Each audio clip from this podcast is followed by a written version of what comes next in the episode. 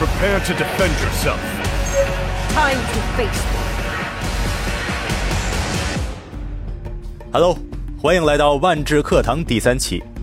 在上期视频中，我们掌握了一场万智对决的整体步骤，而通过本期视频，我们将学习万智牌最精髓的部分——战斗和堆叠。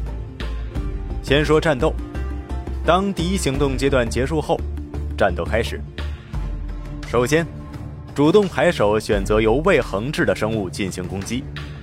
注意，一般来说。本回合召唤的生物不能进行攻击，主动牌手只可宣告哪些生物进攻，而不能挑选被攻击的对象。生物默认将直接进攻对方牌手，但若对方操控彭洛克，则主动牌手可以选择是否要让生物转而攻击彭洛克。接下来，就让我们通过一个具体的案例来形象认识万智牌的战斗过程。首先。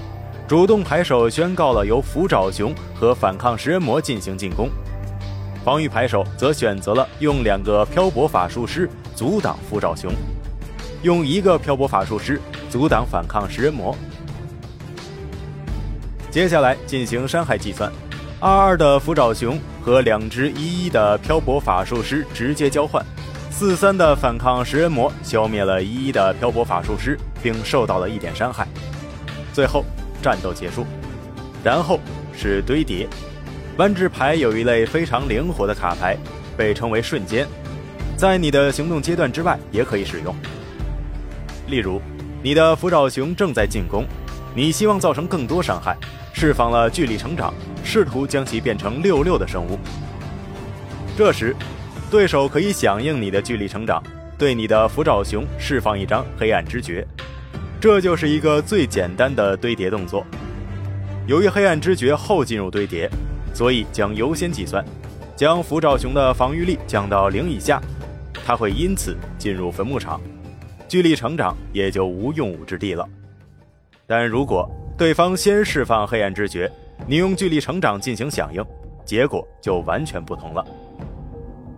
符爪熊将先成为六六的生物，再受到减四减四的影响。因此存活了下来。好了，现在你已经了解了战斗和堆叠，结合上一期内容，我们便可以进行一场完整的万智牌对决了。在下一期的课堂中，我们将通过一场实操对战来熟练运用这些知识。在我们的官方微信公众号“万智牌 Magic” 中，会有更多关于万智牌的内容，以及定期的福利抽奖活动，奖品包括补充包。牌盒以及纪念周边，还可以寻找你附近的牌店，和更多志同道合的朋友一起学习万智牌。欢迎关注。OK，那今天的万智课堂就到这里了，可别忘了一键三连，学习效率陡增一倍哦。下期我们不见不散。